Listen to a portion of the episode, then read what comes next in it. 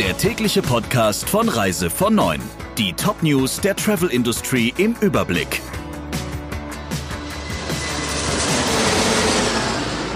Mit Ursula Lampe. Schönen guten Morgen. Die Airlines wehren sich gegen die Abkehr von der Corona-Teststrategie. Wie der Präsident des Luftfahrtverbandes BDL Gerber sagte, würde das rund 80 Prozent der Flugziele aus Deutschland erneut blockieren. Die Gesundheitsminister von Bund und Länder, mit Ausnahme von Bayern, planen, die verpflichtenden Tests für Reiserückkehrer aus Risikogebieten auslaufen zu lassen und pauschal gegen eine Quarantäne zu ersetzen. Das sei wichtig, um vorhandene Testkapazitäten anderweitig zu nutzen. Gerber hält dagegen. Nachdem nun die Testinfrastruktur an den Flughäfen erfolgreich aufgebaut wurde, wäre eine Beendigung der Tests der völlig falsche Weg. Dies sei nicht nur unverhältnismäßig, sondern lasse sich obendrein auch schwerer kontrollieren als eine Testpflicht, gibt der BDL-Präsident zu bedenken. Die Vereinten Nationen sehen 120 Millionen Jobs im Tourismus gefährdet. Laut einem UN-Bericht ist die Zahl der internationalen Touristen in den ersten fünf Monaten des Jahres um 56 Prozent gesunken. Insgesamt könnte sie in diesem Jahr um 78 Prozent einbrechen. Dadurch, so der Bericht, gingen zwischen 910 Milliarden und 1,2 Billionen Dollar aus Exporteinnahmen im Tourismus verloren. Für die Entwicklungsländer, so der Generalsekretär der Vereinten Nationen Guterres, sei die Krise ein Notfall. Es sei deshalb unerlässlich, den Tourismussektor wieder aufzubauen und dies sicher, gerecht und klimafreundlich.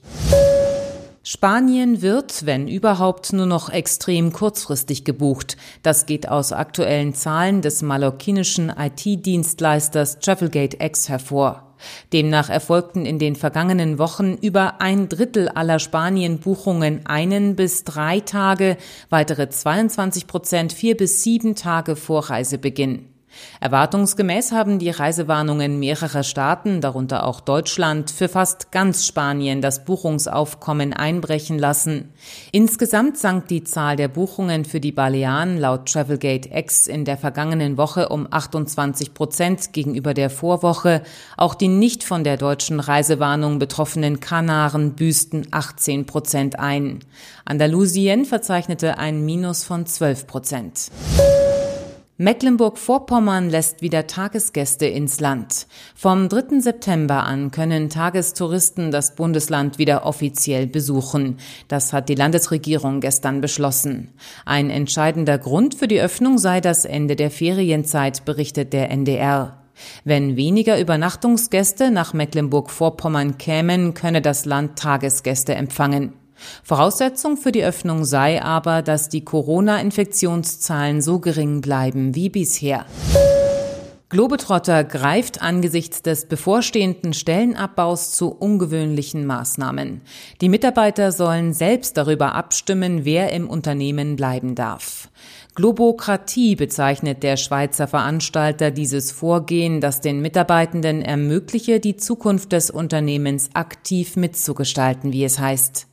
Wie der Schweizer Tagesanzeiger schreibt, wurden zunächst die Mitarbeiterinnen und Mitarbeiter selbst aufgerufen, mitzuteilen, wer weiterhin bei Globetrotter arbeiten wolle. Einen Monat später hatten dann die Wahlen begonnen, wer letztlich tatsächlich bleiben darf und wer gehen muss. Bis Anfang September wird noch abgestimmt. Das Unternehmen, das bislang auch 21 eigene Reisebüros in der deutschsprachigen Schweiz betrieb, rechnet für dieses Jahr mit einem Umsatzeinbruch von 70 bis 80 Prozent.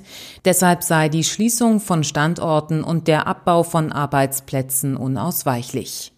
Soweit die wichtigsten Meldungen aus der Branche. Ihnen noch einen schönen Tag.